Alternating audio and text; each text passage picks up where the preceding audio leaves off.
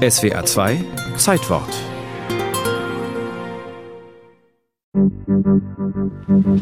Wenn die Ambulanz in den Südosten Londons zum St. Christopher Hospice fährt und ein neuer Patient eingeliefert wird, wissen die Fahrer, diesem Menschen ist nicht mehr zu helfen. Ausschnitte aus dem Dokumentarfilm über das St. Christopher's Hospice aus dem Jahr 1971.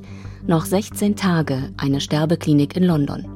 16 Tage, so lange verbringen Todkranke im Durchschnitt im Hospiz. Ich weinte bei dem Gedanken, in St. Christopher eingeliefert zu werden. Aber mir war klar, ich brauchte mehr Hilfe und Pflege, als ich anderswo erhalten konnte. Der Bau des St. Christopher's Hospice im Südosten Londons beginnt am 22. März 1965. Gut zwei Jahre später wird es eingeweiht. Cicely Saunders löst damit ein Versprechen ein, das sie 1948 dem krebskranken David Tesmer gibt. Damals noch Sozialarbeiterin will sie ein Hospiz bauen und sich um Sterbende wie ihn kümmern. Als er starb, hat er mir sein Geld vererbt. Wir hatten einmal darüber gesprochen und er lachte plötzlich und sagte, ich werde ein Fenster in deinem Hospiz sein. Für Cicely war es eine Art Kaution von David, um die Pflege Sterbender zu verbessern. Mary Baines ist eine langjährige Weggefährtin und Freundin von Cicely Saunders. Damals, in den 1940er und 50er Jahren, ließen Ärzte Sterbende wie David Tesmer meistens allein. Er hatte furchtbare körperliche Schmerzen, die nicht unter Kontrolle zu bringen waren mit den Schmerzmitteln, die man ihm spritzte. Er hatte niemanden, mit dem er reden konnte, niemanden, mit dem er seine Sorgen teilen konnte.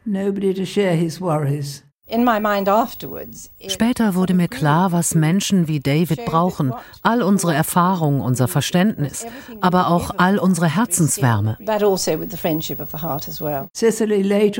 Cicely hat das dann Total Pain, umfassenden Schmerz genannt, was zu einem der wichtigsten Begriffe der zukünftigen Hospizarbeit wurde.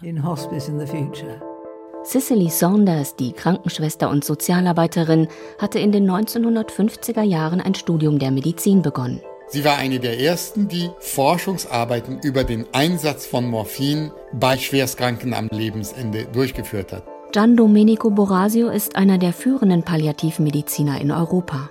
Cicely Saunders war ohne Zweifel eine der größten medizinischen Persönlichkeiten des gesamten 20. Jahrhunderts. Es geht um die Qualität des Lebens, das einem bleibt, ganz gleich wie lang oder wie kurz diese Zeit auch sein mag. Man kann sagen, dass Dame Cicely die moderne Palliativ- und Hospizarbeit schlichtweg aus dem Boden gestampft hat. Nicht nur Schmerzen lindern, sondern auch spirituelle und soziale Probleme lösen, sich um die Psyche kümmern, den Patienten Raum geben. Für die Entfaltung des menschlichen Potenzials des Patienten in seiner letzten Lebensphase.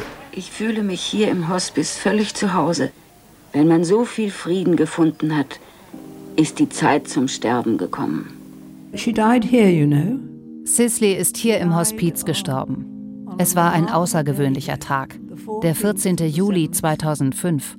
Alle Briten wissen, dass es eine Woche zuvor die Anschläge auf die Londoner U-Bahn und einen Bus gab.